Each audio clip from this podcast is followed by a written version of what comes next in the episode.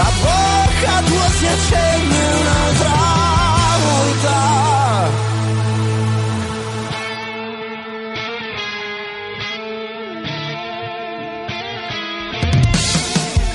C'è il cuore che batte, sempre più veloce, ad ogni rincorsa esplode una voce, chi grida vittoria, sa darsi pace, disegna la storia, solo chi è capace, io corro più forte, raggiungo le stelle, le rubo la luna, diventano pelle, per farti un vestito, azzurro che splende, negli occhi e nel cuore, l'Italia si accende.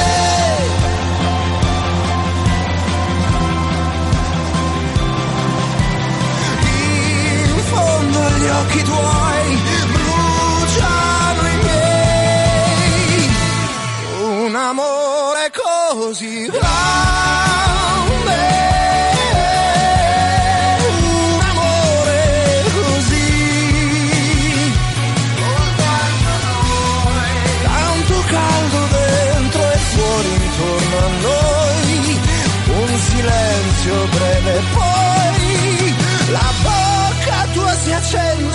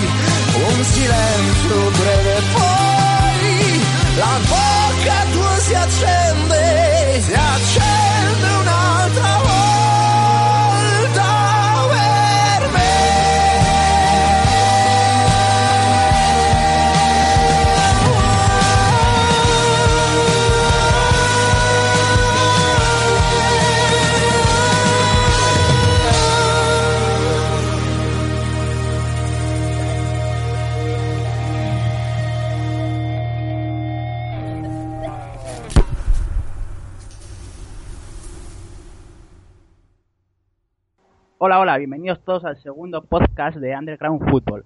Mientras que en nuestra primera edición nos centramos en la selección colombiana, hoy diseccionaremos a la Italia de Conte. Para ello, tenemos con nosotros a tres expertos que, debido a sus conocimientos, podrían pasar por nativos del país de la pasta. Presentamos primero a Mónica Fernández. Hola, Mónica. Hola, buenas tardes, Irati. También tenemos aquí con nosotros a David de la Peña. Hola, David. Hola, Irati, muy buenas. Y a Enrique Julián Gómez. Hola, Enrique. Hola Irati, muy buenas. Mónica, David. Y ahora, sin entretenernos mucho más, vamos a proceder a, narrar el texto sobre que posteriormente de- debatiremos. Y para ello tenemos con nosotros a, a Marc Roca. Marcello Lippi contempló el radiante césped del Estadio Olímpico de Berlín, esbozó una sonrisa y procedió a encenderse un puro con la satisfacción del deber cumplido. En aquel 9 de julio de 2006, Lippi acababa de grabar en el pecho de la selección italiana la cuarta estrella.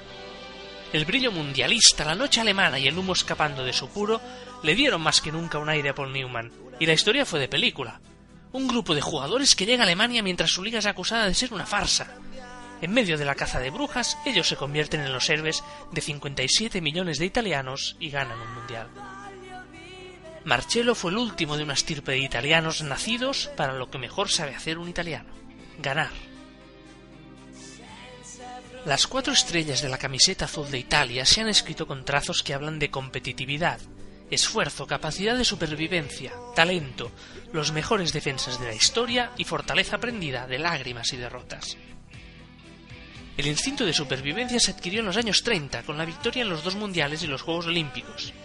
En esa triste época de terror y odio, donde solo valía ganar o morir. En los años 60 y los 70, los italianos aprendieron el esfuerzo y la épica. Reflejo de aquella época fue el mítico partido del siglo bajo el sol del Estadio Azteca ante la rival de siempre, Alemania. La competitividad italiana lleva el nombre de Marco Tardelli, el del inolvidable grito la noche del 11 de julio de 1982. El jugador que estalló en alegría, en espontánea locura, al marcar el segundo gol de la Azzurra, inventándose sin querer una de las celebraciones más míticas de la historia. La Italia del Totonero, del Milan descendido, la Italia de un Rossi, que había sido sancionado por un escándalo de apuestas, se coronaba en Madrid como tricampeona del mundo. Italia sobrevivió a aquello como sobrevivió al Calciopoli. En 2006, otra semifinal, el mismo rival, Alemania. Una prórroga épica y el grito de Tardelli reencarnado en Fabio Grosso. El legado de Fabio Cannavaro, impenetrable, robando un balón, saliendo hacia el campo de la selección alemana, conduciendo las huestes azzurras a la victoria final. En Dortmund, en Berlín, mientras el calcio se resquebrajaba, la nación cuna de los defensas más memoriales que jamás existirán, la patria de Baresi, Facchetti, Shirea y Maldini, aprendía dentro y fuera a defenderse como nunca nadie se había defendido. Desde entonces, solo alguna pequeña alegría fugaz, como la bonita Italia de 2012, con ese Panenka, esa mágica pincelada de Andrea Pirlo camino de sus últimas hazañas, uniéndose la innumerable terna de artistas que han vestido la camiseta azul. A Meaggia y Arriba, a Rivera y Piola, Mazzola y Contitotti y Pirlo, Del Piero y Baggio. Aquel verano ucraniano Italia reaprendió, ya lo sabía, cómo de grande puede ser el talento de sus futbolistas. Talento como el que mostró Baggio desbocado contra la República Checa en 1990, el Mundial de la derrota por penaltis contra Argentina, el Mundial donde Italia aprendió a llorar. Y llora hoy también Italia, después de dos profundas decepciones en los dos últimos mundiales, con el calcio lejos, muy lejos de parecerse al que fue antaño. En agosto de 2014 la Federación Italiana de Fútbol anunciaba el nombramiento de Antonio Conte como seleccionador italiano. Conte mira al césped impoluto de cualquier estadio italiano. No fuma, pero con sus ojos azules contempla lo que una vez fue Italia. La competitividad, el esfuerzo, la capacidad de supervivencia, el talento, los mejores defensas de la historia y la fortaleza aprendida a base de lágrimas y de levantarse tras caer. Italia. Ya no están Tardelli, ni Totti, ni Meaccia, ni Varesi. Son tiempos duros y la empresa es harto difícil. Pero Antonio Conte vuelve a mirar el césped, sonríe y sueña con enseñar a Italia a volver a ser Italia. Procedemos ya con el, con el debate, sobre, a debatir sobre el texto que hemos, que hemos escuchado. Muchas gracias a Marc, por cierto. Lo primero que te quería preguntar, Mónica, es por qué fue Conte el elegido para, para entrenar a Italia tras el, tras el Mundial de Brasil, qué es lo nuevo que aportará Conte a Italia. Bueno, pues eh, Conte fue la elección más lógica que había en ese momento. En julio, pues entre comillas, dio la espantada con la Juventus de Turín, lo dejó por motivos que ahora mismo tampoco vienen al caso, y era el mejor entrenador disponible que había. Eh, italiano, evidentemente. De momento todavía en Italia no, no han querido probar cosas extranjeros, nunca un extranjero ha, ha entrenado a Italia y de momento de los entrenadores italianos pues ha sido elegido Conte.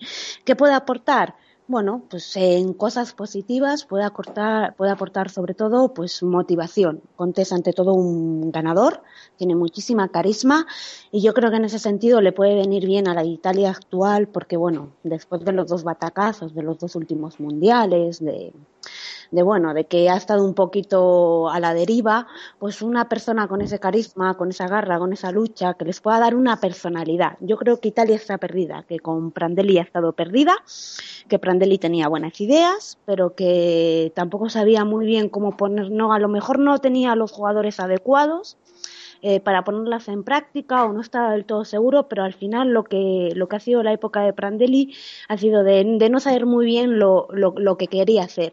Y yo creo que por lo menos Conte va a tener una idea, va a tener una motivación y, por lo menos Italia va a saber a dónde va. No sé, no sé qué opinarán mis compañeros. Sí, no, yo, yo creo que está claro, ¿no? El, eh, la idea principal de Conte es elegir jugadores, ya lo dijo nada más llegar a, la Juventus, que tengan mucho hambre. O sea, de hecho hubo jugadores que llegaron ese primer mercado a la Juventus, caso recuerdo a, a Elia o a, o que estaban un poco fuera de esa onda y que jugaron muy muy poquito. Y sin embargo pues eh, fueron entrando otros que, que, sí casaban con ello. Y de hecho solamente hay que ver los jugadores que han destacado en la Juventus como puede ser el caso de Arturo Vidal que es uno de los futbolistas que, más ha evolucionado en la etapa Conte, ¿no? Jugadores que, que bueno, eh, lo dejan todo en el campo y, esta es la principal doctrina que tiene, que tiene Conte. Y, ahora lo hablaremos también, por ejemplo, el caso de Balotelli, que está en el polo opuesto. O sea que yo estoy muy de acuerdo con Mónica, no sé qué piensa Enrique, pero está claro que lo principal que va a cambiar con Italia es que tienen que remar todos en la misma dirección, tienen que correr todos, no, no va a permitir que haya eh, momentos de desactivación y a lo mejor eso repercute en que jugadores de más calidad eh, pues no vayan entrando tanto y, sin embargo equilibrarlo de esta forma, ¿no? Exacto, yo creo que lo que va a conseguir Conte con la, con la selección y por lo que creo que al menos a priori ha sido una buena elección es esa coherencia con las ideas que siempre tiene Conte y con los, es decir, esa coherencia con los jugadores que va a utilizar y que puede aportar siempre ese compromiso que busca Conte y a Conte no se le van a caer los anillos por dejar a, fuera a alguien que no pueda seguir su línea. En ese sentido es un paso adelante para la Italia que venía de Prandelli, como ha comentado Mónica, una Italia bastante perdida de, mentalidad, no tanto de, las ideas que Prandelli en principio las tenía bastante claras, pero no, no podía aplicarlas con los jugadores que tenía. Eso yo creo que es muy difícil, menos visto lo que, lo que ha hecho con la Juventus, es muy difícil que se vea con Conte, dado que es un entrenador que tiene las ideas muy claras y cómo quiere usar a sus jugadores desde un principio, no al revés. Y lo comentaba ahí los tres, ¿no? Va a exigir Conte hambre y compromiso a sus jugadores y ya cosa que ya hacían las Juventus, pero además de, en ese aspecto se va a aparecer la, la Italia de Conte a la Juventus de Conte en el aspecto táctico, David es la idea. Lo que pasa que tú ves el esquema que ha utilizado Conte en los primeros partidos de clasificación y, lo ves sobre una pizarra eh, lo que hacía la Juventus y lo ves sobre otra justo al lado lo que está haciendo con Italia y te parece que es lo mismo, pero no lo es. O sea, no lo es por, por el tipo de jugador que tiene. Es verdad que sí, que es cierto que la defensa, vamos a ver cuándo lo va a Charlie, si va a contar o no con él, porque bueno, ya es un jugador veterano y está lesionado y tal, pero vamos, la línea de tres centrales sí que es verdad que lo lógico es que entre en Bonucci, Chiellini y luego que acompañe otro, bien Ranocchia o incluso ha entrado Darmian, eh, es la base que tenía en la Juventus. Eh, con Pirlo suponemos por delante, con lo cual esa es la estructura que sí que tenía en la Juve, pero luego yo creo que sí que cambia bastante, ¿no? Eh, ha, utilizado en, una banda a veces Darmian, de Silio, incluso ha entrado Pascual a veces, ha puesto a Candreva también. Vale, son nombres que están bien, son nombres que evidentemente eh, son internacionales y tal, pero en la Juventus tenía dos jugadores como Listainer y Asamoah que para mí son élite mundial en su posición y creo que eh, a, la hora de darle profundidad al equipo, a la hora de, ofrecer recursos ofensivos, es algo que Italia pierde por un simple tema de, que hay una diferencia importante de calidad entre lo que tenía en la Juventus y lo que tiene disponible en Italia para ese puesto. Y luego eh, yo creo que la principal diferencia está en, los dos interiores, en los dos jugadores que acompañan a Pirlo, en los dos delanteros. en la Juventus eh, se cayó Marquisio la temporada pasada, jugaban Pogba Vidal. Pogba Vidal, estamos en el mismo caso, son dos jugadores eh, élite mundial y más para lo que necesitaba Conte con el esquema, es decir, que son dos jugadores que tienen que pisar área, que evidentemente eh, al, jugar sin extremos el equipo, que son los, los, laterales los que ocupan las bandas, tienes que cargar el área con esos dos jugadores y, y evidentemente el tipo de jugador que tiene no llega al nivel de Pogba o de Vidal, el caso de Florenzi, que, sí que casa mucho por la forma de jugar que tiene, es, muy impetuoso, ese hambre del que hablábamos casa bien, pero a nivel de calidad está muy por debajo de Vidal o Pogba. Y, bueno, Marquisio sí que sigue esa línea, pero creo que también está por debajo de estos dos. Y luego también la diferencia, yo creo que la, principal está arriba. Está apostando sobre todo por Inmóvil Sacha, ha entrado también Graciano Pele, como vimos, contra Malta y aquí hay una diferencia abismal entre lo que aportaba, sobre todo el año pasado, ¿no? Llorente y, Carlos Tevez. O sea, que es verdad que tú ves el esquema ves los dos eh, uno al lado del otro y es el mismo sistema, pero a la hora de ponerlo en práctica, sobre todo en puestos clave, yo creo que la selección, la calidad que tiene con respecto a la Juventus es, es, menor y ahí, ahí, es donde va a estar el, el, matiz, ¿no? De que de resultado, ¿no? De hecho, eh, eh, Italia ha ido sacando los resultados en la fase de grupos un poco, le ha costado, le costó contra Malta y contra Croacia empató jugando bastante peor. Y Mónica, cambiando un poco el tema a lo que lo que va a hacer un poco cambiar Conte a la, a la selección, eh, ¿crees que va a hacer cambiar el funcionamiento interno de la selección? Porque, por ejemplo, hemos visto a Conte pedir a la, mayor implicación de los clubes y cuando no lo han hecho los ha criticado. Se ha reunido con, con varios técnicos de la, de la Serie A es que, mira, David ha dicho hace un momento, ha comparado un poco lo que eran los jugadores de, la Juventus con, los jugadores que puede poner ahora Italia, para comparar el esquema. Pero claro, como, como lo habéis escuchado, ha ido diciendo, ya, claro, pues es que la Juventus tenía Tevez y es que Italia tiene Inmóvil, con todos los respetos, ¿eh? O la Juventus tiene a Vidal y Italia tiene a no sé quién. Eh, yo creo que ha dado con la clave, no sé si queriendo, sin querer, un poco comparando con, con la táctica, de que Italia tiene un grave problema en cuanto a calidad de los jugadores actualmente.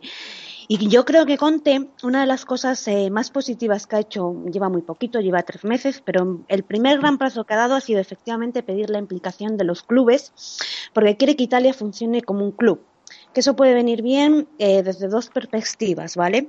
Eh, vamos a intentar yo creo que ha pensado Conte, remar todos en la misma dirección, ¿vale? Para hacer que la selección no funcione como una selección, sino como un club.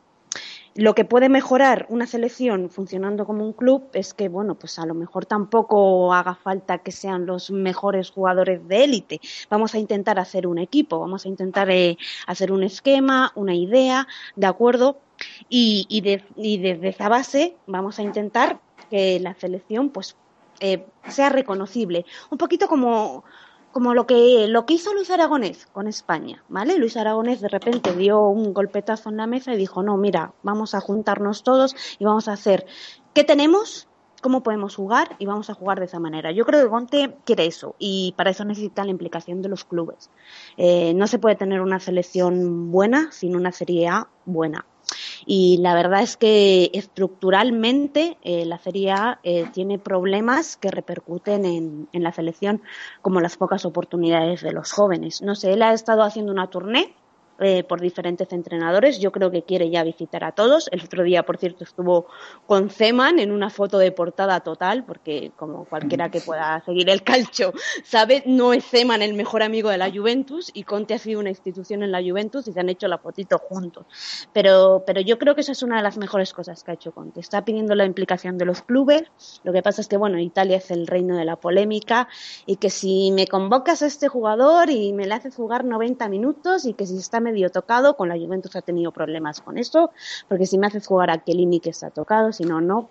Pero no se puede tener una selección sin, sin clubes y eso creo que es la mejor cosa que ha hecho en estos tres meses Conte, ha sido decir a toda, a toda Italia que si queremos una selección buena tenemos que, que remar todos. Y luego también con esto ha habido un poco de polémica, claro, porque ha tenido conversaciones también con Rudy García y Rudy García ha salido en los medios, claro, porque Conte, una de las cosas, si no me equivoco, de las que, se ha quejado es que, claro, ahora iba a dejar de trabajar con la selección hasta marzo prácticamente, que es la siguiente fecha de selecciones.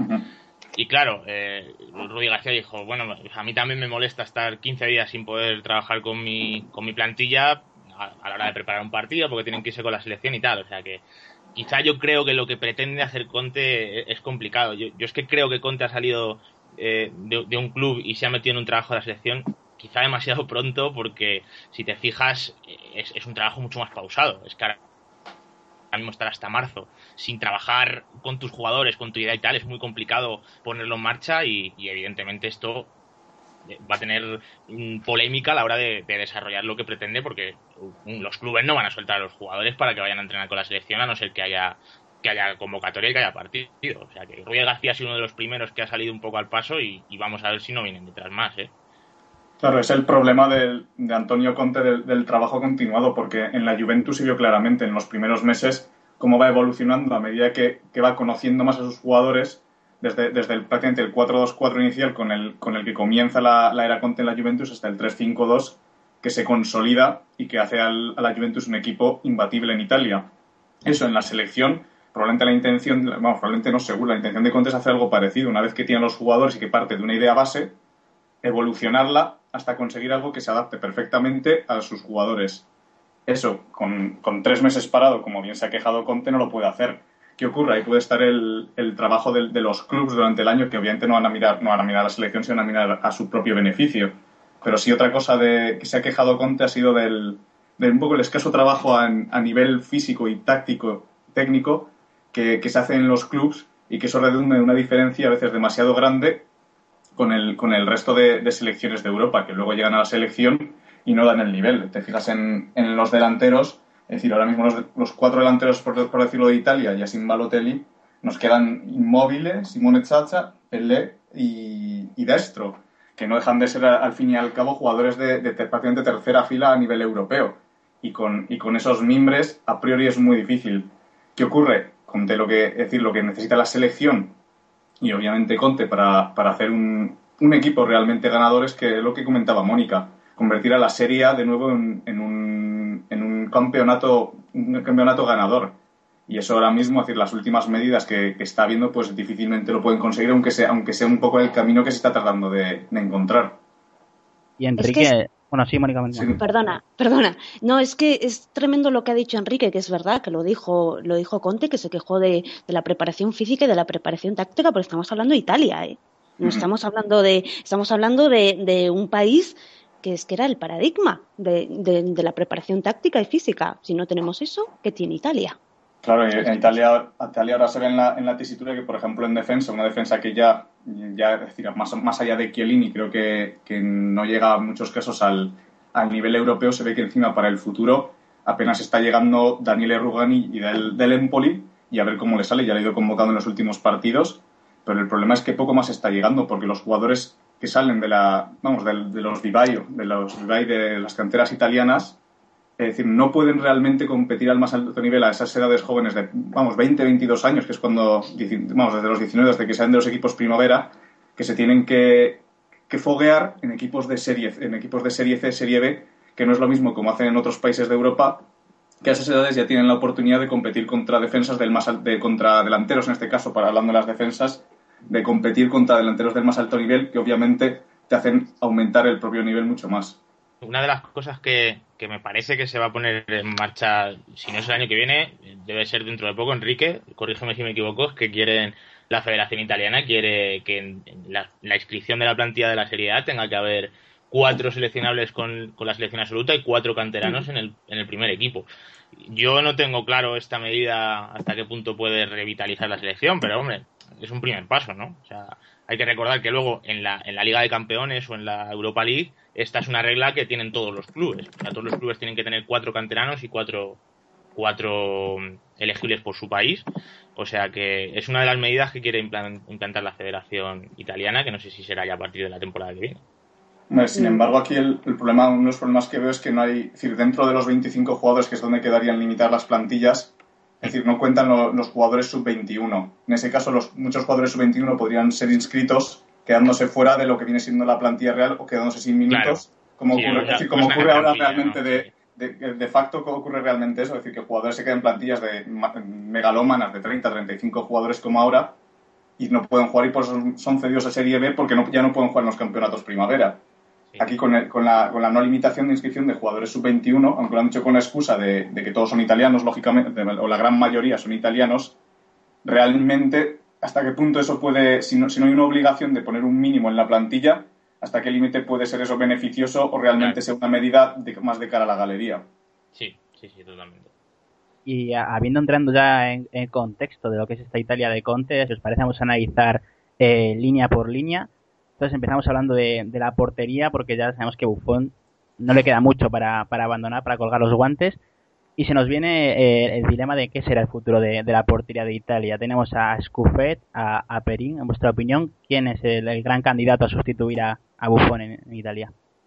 Yo creo que Sirigu, ¿no? O sea, ahora mismo. Luego a, a, largo plazo ya veremos. Pero a día de hoy el que más nivel tiene para jugar. Además, Sirigu no, no, es muy mayor. Yo creo que tendrá 27, 28 años sí, todavía. 27 años tiene. 27, claro. O sea que, hombre, Sirigu tiene por lo menos para, para afrontar estas dos próximas citas, Francia-Rusia, de sobra. Y yo creo que además es el que más experiencia tiene y, y, el de más calidad. Luego es verdad que tiene Italia una jornada ahí buena, ¿eh? de, de, de, porteros sí. jóvenes, sí, verdad. Ahí está Perín, está Escufet, que ahora no está jugando mucho, pero también tiene calidad. Está Nicola Leali, tiene unos cuantos porteros. Bardi. Está Bardi, exactamente, Bardi. O sea que lo que pasa es que yo creo que eso es un poco más a largo plazo. Yo a sí. nivel inmediato creo que Sirigu claramente. Sí, sí, de todas maneras, ya quisieran sí. en otras líneas tener como tiene porteros Italia. La portería va a estar bien cubierta. Los porteros no van, a, no van a faltar, es lo que dice David ahora con Sirigu. Es decir, Sirigu es el, el, mejor portero de la última liga francesa. Es decir, no estamos hablando de poco. Lo que pasa es que todos estos años ha tenido por delante a Buffon, pero eso no significa, y lo ha demostrado en los partidos que ha salido con Italia, que, que no desmerece para nada el nivel que, que, puede tener esta selección. Luego, jóvenes hay de sobra para lo que dice David, a un futuro a largo plazo. Los Leali, Perín, Craño la verdad es que no, no hay problema, debe ser la, la, la, línea mejor cubierta ahora, tanto ahora como en el futuro de, de la selección. Y en, en, la línea defensiva, en la línea de defensa, también tiene que haber otro otro relevo generacional, ¿no? porque jugadores como Maggio, Chiellini, eh, Barzagli ya, ya están empezando a llegar a una edad Sí, Mónica. La, línea defensiva es, yo creo, ahora mismo el gran problema de Italia. O sea, no, ya no, no hay defensas de élite, es, así de claro. Es triste decirlo, pero no hay ni un Canavaro, no hay un Maldini, no hay un Baresi.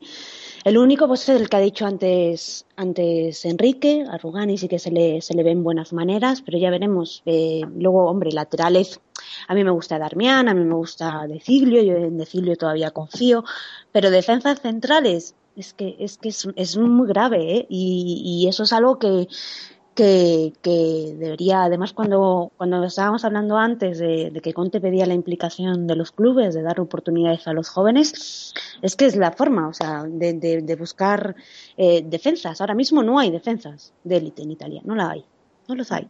Ni siquiera vienen por debajo, el problema es que no vienen por debajo, es decir, te fijas en la en la última selección sub-21 y jugaban Bianchetti, que ha sido suplente todos estos últimos años, y Lucanti, que me parece, vamos, sí que es titular en el Sassuolo, pero me parece un jugador de un nivel muy limitado, como mucho Alessio Romagnoli, y a ver cómo sale, porque es, es muy joven, todavía más joven que todo eso, porque tiene 19 años todavía, que sí que está contando con más minutos en la SAMP y en Serie A, que eso es, eso es de, mm, muy positivo, claro, pero el problema es que es el único, y a ver cómo sale.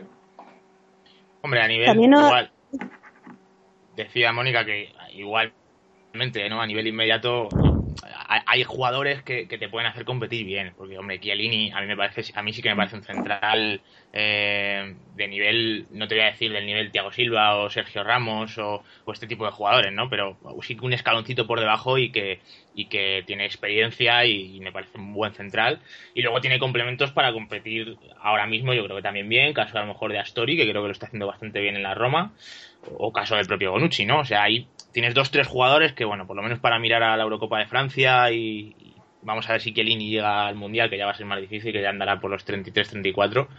Sí que hay unos cuantos jugadores que, bueno, te pueden hacer competir más o menos bien. Si tú tienes el equipo bien estructurado, te pueden hacer competir bien. Ahora, coincido plenamente en que lo que viene por detrás, a mí lo que más me ilusiona es Rugani y... Y, hombre, tampoco de momento ha dejado ver... Eh, virtudes de, de, los nombres que daba Mónica, de Varesi, de, de, este tipo de jugador, ¿no? O sea que sí que es verdad que ahí lo que es la, las categorías inferiores sí que viene algo más justita, ¿eh? Hombre, por eso también... también... Sí, Mónica. Sí, perdona. también os digo una cosa. Bueno, a Chiellini evidentemente sí que le cuento como, como élite, pero yo hablaba un poquito más a, a medio plazo, ¿eh? A Chiellini de ahora sí, sí que es élite. También os digo una cosa, tampoco tampoco eh, vale que no venga mucho talento en las categorías inferiores, pero es que tampoco tienen oportunidades, eso es lo que volvemos antes.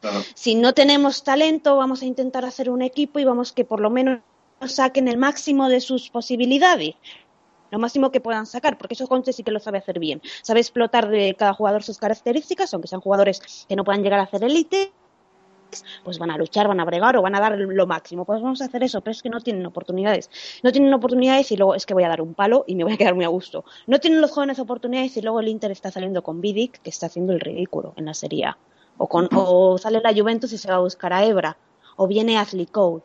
Mira, eh, no es que venga mucho talento, pero ¿por qué no probamos a un joven ahí en vez de a Vidic? Con todos los respetos. No sé qué pensarán ellos. Sí, bueno, yo creo que has dado tres nombres que. vamos a, vamos a Lo ver, tenía que decir. Sí, vamos a ver, vamos a ver a Ebra a ver que está lesionado, pero igual este fin de semana, por ejemplo, a mí me ha decepcionado bastante Ebra en el derby contra el Torino. Y los otros dos, bueno, en un paso intermedio hablaría de Vidic y lo de Ashley Cole creo que es terrible. Y si es verdad, sin ir más lejos. Es peor Vidic, ¿eh? Sí, no sé yo, ¿eh? No, Ashley Cole está. Ahí hay una competición ahí. No lo tengo claro. No, pero justamente el caso de Ashley Cole, pues ahí sí que podías tener de, de recambio de jolevas, podías tener a Romagnoli, ¿no? El, el nombre claro. de Enrique, que es un jugador polivalente, sí, sí que es verdad. Sí que es verdad.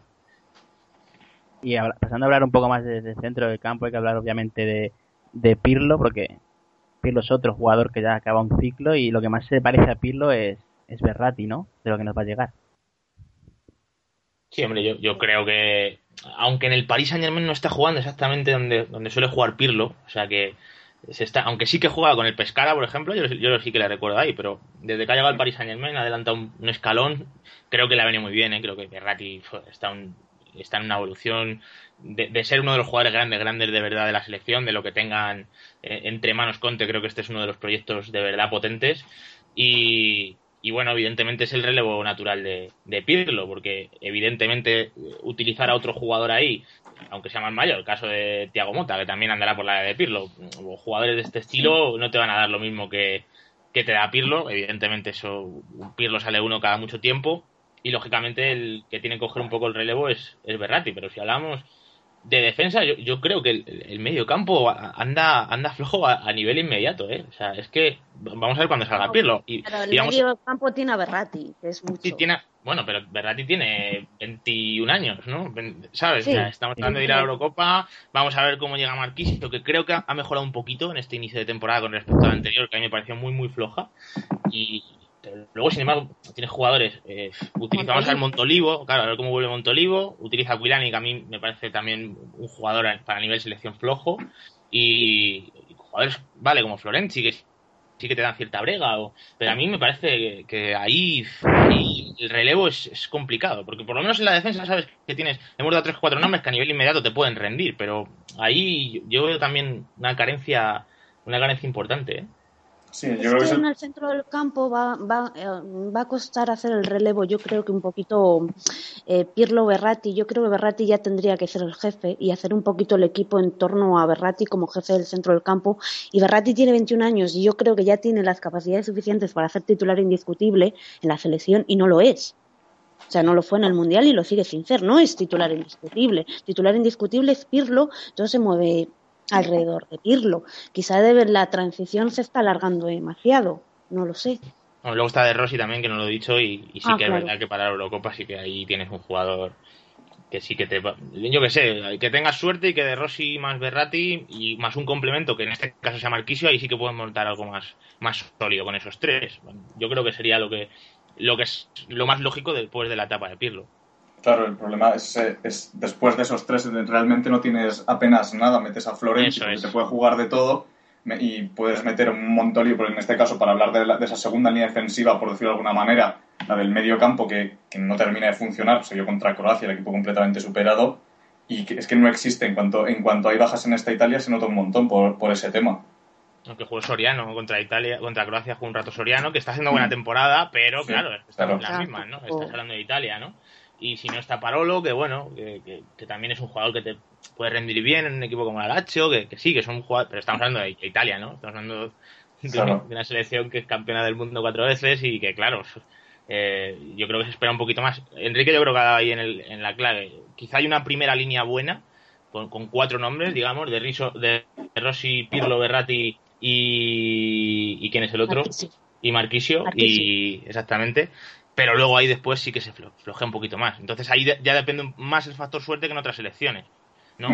O sea en otras, selecciones eh, tienen más fondo de armario pero ahí Conte va a depender más del factor de que lleguen esos cuatro, cuatro por lo menos bien a la Eurocopa Claro, y puede, ahí va a echar en falta también un jugador que pueda tener el despliegue físico para hacer el doble recorrido de, de ataque, defensa, obviamente, es decir, por comparar, por decir, como Arturo Vidal, que obviamente no es, no es, no es nivel de comparación a- en, en esta Italia, pero sí que falta ese jugador que pueda aportar ese despliegue. Por ejemplo, si me, decir, si me ocurre a, a largo plazo, claro, es el, el del Genoa, pero claro, estamos hablando también de, de, de lo mismo, es decir, a largo plazo, no, no de efecto inmediato que tiene pues esos tres, cuatro nombres para el medio campo y a, y a sobrevivir con ellos. Y segu- bueno, seguramente para acabar la última línea de ataque que tenemos que hablar es el ataque. Seguramente sea la línea ¿no? que, que en la actualidad menos problemas tenga para, para buscar recambios, porque jugadores como el Sarawi, Móviles, Chacha, Pelé, Osvaldo, e Insigne, bueno, me, voy a jugar y a meter a Balotelli también, son jugadores no que están demostrando un buen nivel en la actualidad y que a priori en un futuro no tendría que tener problemas Conte para buscar para buscar jugadores.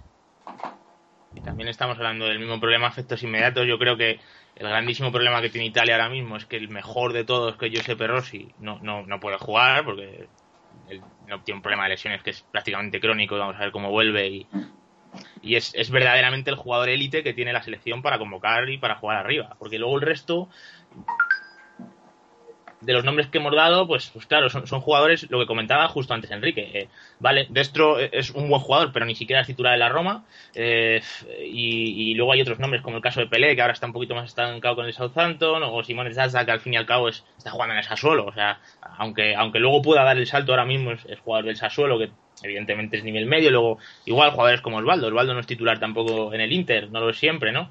Entonces, bueno, yo creo que hay dos nombres que por proyección sí que se pueden colar, son el Sarawi y Insigne, pero Insigne está lesionado y al Sarawi le pasa casi lo, de, lo que a Giuseppe Rossi con las lesiones. O sea, vamos a ver si este año ya consigue asentarse, pero también hay un salto ahí entre lo que es la, eh, la evolución de tener un titular del nivel que pueda ser Rossi cuando está en forma a lo que viene por detrás. Vamos a ver también Okaka, que está haciendo una muy buena temporada en Sandoria, pero, pero también el, el problema es, es, es, el mismo. Es que, para por ejemplo, para la Eurocopa de Francia, no vamos a ver, quedan dos años, ¿no? pero hay jugadores que todavía no están formados para, para competir y ganarte un campeonato. ¿no? Y confiamos en la, en la vuelta de, de, Giuseppe Rossi, porque todavía tiene 27 años, la verdad, es joven. No es joven, pero le quedan todavía años de fútbol.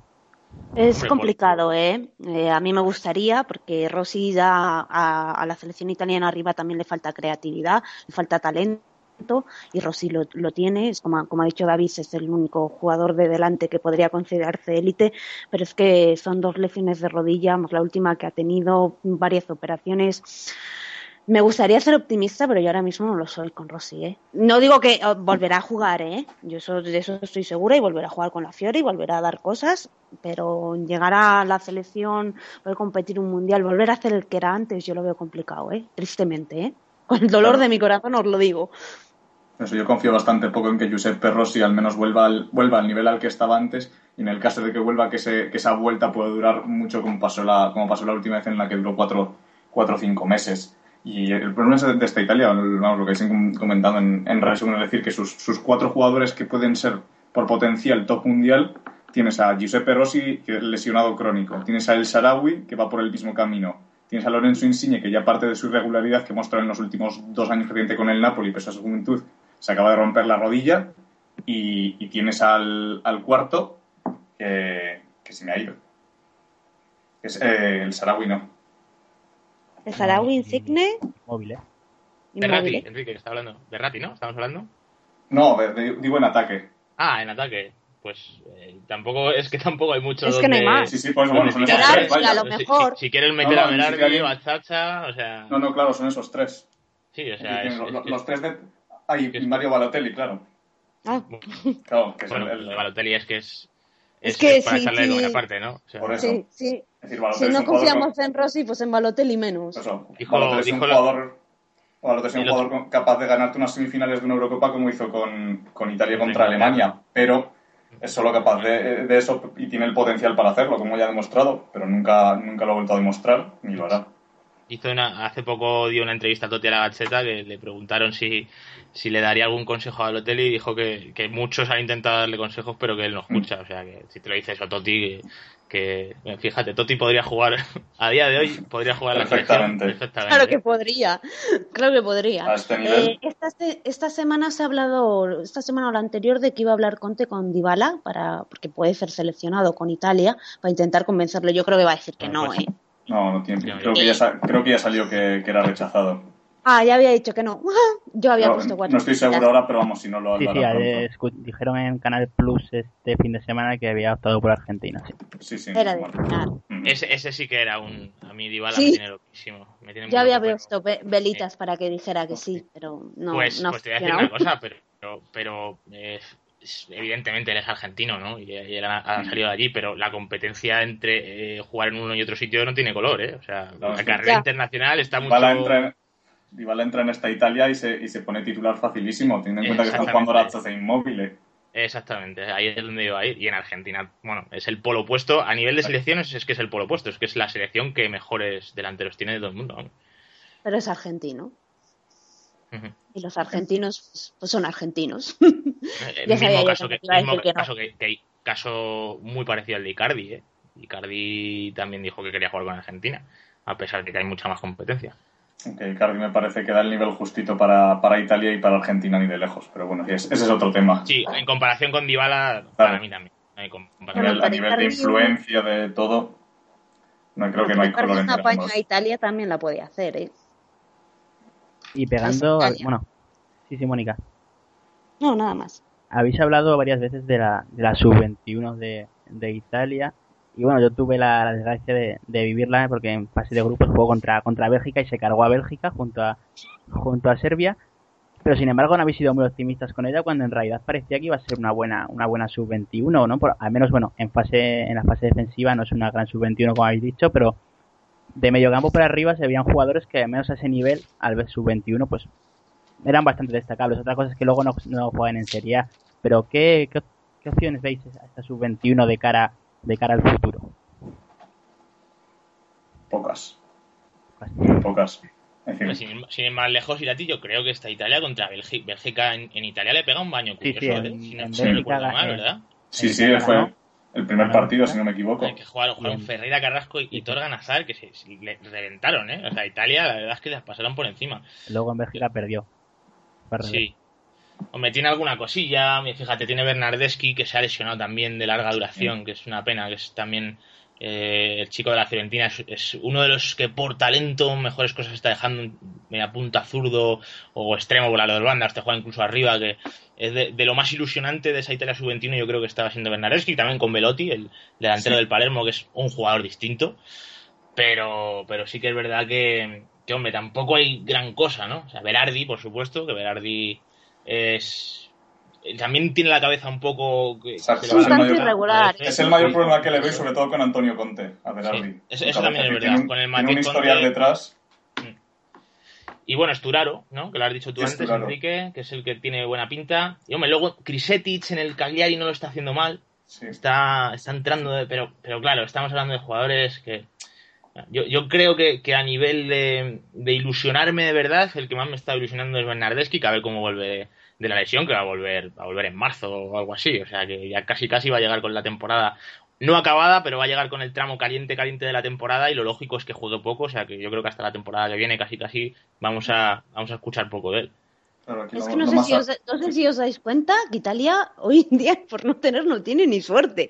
Porque es lo que dice David. Te pones a ver la sub-21 este año y dices, ah, Bernardez, que como mola, le empiezas a ver algo, le empiezas a coger gusto, te empiezas a ilusionar y se rompe. Insigne se rompe, el Sarawi se rompe, Rossi se rompe. No tiene ni suerte Italia hoy en día. Totalmente. Tiene luego la sub-21 Enrique también Zapacosta, que Sí, Zapacosta por el lateral, sí, sí, mm. puede, puede, estar bien. Además, no está, está bastante correcto este año en el Atalanta y para, además con los, con los carrileros que usa Conte sí que puede encajar bastante bien como, como primera opción con Darmian y, y Desillo, que, que creo que están todavía un peldaño superior. Pero Zapacosta sí que es buena opción. Y después el resto, lo que decías, Krisetic, que vamos, desde, desde los tiempos de Mourinho en los que, en los que debutó, pero luego ha, rondado por equipos de serie. Ese problema del, del sistema italiano que has tenido a a Krisetic tres, tres años perdido en, en, las categorías inferiores y ahora aparece de nuevo, pero quizás si se lo hubiera, si se hubiera confiado, si hubiera tenido ese hueco en un equipo de serie ya desde, desde antes, quién sabe cómo hubiera podido evolucionar. Pero más allá de, de eso, de Sturaro, Viviani, que es un jugador también que, que, me encanta, mm. pero claro, también es otro que da el nivel en, en Serie B, pero claro, en Serie luego son jugadores que son un incógnito y que ya te tienen 22, 23 años. Y ya, bueno, para terminar, os quiero preguntar por, para hacer un poco balance de lo que hemos hablado en el debate, para poner, poner unas expectativas a esta, esta selección italiana en un futuro más corto, como es la, la Eurocopa de, de, Francia, y ya bueno, nos la jugamos también un poco más y en un futuro más lejano, como es el Mundial de 2018. ¿Qué esperáis que haga esta, esta Italia de Conte? Hombre, yo, yo eh, espero que compita bien. O sea, eh, hemos hablado todo el, todo el rato que hay un déficit de talento, y es verdad, pero, pero es que Italia lleva siendo eliminada en los dos últimos mundiales en la fase de grupos. O sea, y, es lo que ha comentado Mónica al principio. Llega un entrenador que, que si, si, te pasa eso vas a tener que salir con, con, sangre del campo. ¿eh? O sea que por lo menos ese nivel de implicación y de, y, y, de entrega es lo mínimo y es el corte de jugador que se va a llevar, ¿no? Y, vamos a ver, es verdad que evidentemente en las fases finales es importante, importantísima la calidad quizá más o seguro más que en un campeonato a, largo plazo, ¿no? Porque tienes que decidir en el momento puntual, ¿no? Pero también es verdad que va a ser una, por ejemplo, la Eurocopa de Francia va a ser una selección, va a ser una, va a ser un campeonato con más selecciones, o sea que a lo mejor va a haber un fase, una fase de grupos eh, en la que va a haber rivales entre comillas siempre todo más asequibles, entonces Italia va a tener la oportunidad también de ir creciendo, ¿no? Y yo creo que va a competir bien, o sea, sobre todo también teniendo en cuenta los precedentes, teniendo en cuenta el corte de entrenador, teniendo en cuenta el corte de competición eh, no me parece, por ejemplo, que tenga que, por expectativas vaya a llegar con una de las cuatro mejores plantillas, pero yo creo que sí se puede meter entre las cuatro mejores, cogiendo un poco todo y, dándonos cuenta de que evidentemente queda año y medio y que todo esto son conjeturas a demasiado largo plazo, ¿no? Pero cogiendo un poco todo, yo espero una actuación más o menos positiva. Yo estoy con David, soy optimista con, con Antonio Conte porque yo creo que ahora mismo no hay un entrenador mejor en, en Italia que sea capaz de, camuflar, por decirlo de alguna manera, el evidente déficit de, calidad que hay en este equipo, como hemos desgranado durante todo este podcast, que lo, pueda, que lo pueda camuflar con la competitividad que va y el compromiso que va, que va a imprimir en sus jugadores. Y en ese sentido creo que va a ser mucho, una selección mucho más competitiva de, que la, de la que se dio con Prandelli y que por ello, pese a, esa escasa calidad comparado sobre todo también con, con otras grandes selecciones de Europa, creo que, que Italia puede hacer un gran papel. Pero claro, a, año y media, año y medio vista es, es difícil también augurarlo. Yo también estoy completamente de acuerdo con los dos. Yo creo que Italia va a competir porque Italia va a llegar a la Eurocopa, pues mira, eh, avanzado con respecto a lo que era Prandelli y de lo que eran otros años, va a llegar a la Eurocopa en la que va a llevar dos años jugando a lo mismo que ya es un paso. Y dos años con un entrenador que, como han dicho ellos, les va a meter, les va a exaltar, les va a dar sangre en, el cuerpo, van a dar lo máximo posible que puedan dar, no van a dejar un balón por perdido y siendo como son los italianos, yo creo que por lo menos eso les va a dar para competir, para ganar, ¿no? Evidentemente no, porque... Bueno, pues hasta aquí el, lo que era el podcast de, dedicado a Italia. Cerrando. Sí, sí, justo estábamos cerrando. Se ha ido por la puerta grande Mónica, bueno, por la puerta de atrás, mejor dicho. Pero bueno, agradeceros sobre todo a, a David, Enrique. David, muchas gracias por estar aquí. Nada, un placer. Irati, un abrazo a todos. Ahí también, Enrique, muchísimas gracias. Nada, Irati, un abrazo. Y a Mónica, que bueno, ya nos contestará cuando pueda. Pero os emplazamos a nuestros oyentes a, próximos podcasts que seguro que, que, vendrán. Muchas gracias a todos y bueno, a la web y a escucharnos. Chao.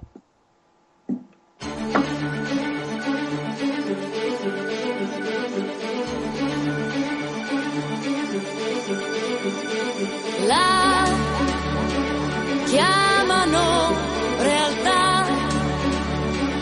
Questo caos legale di dubbie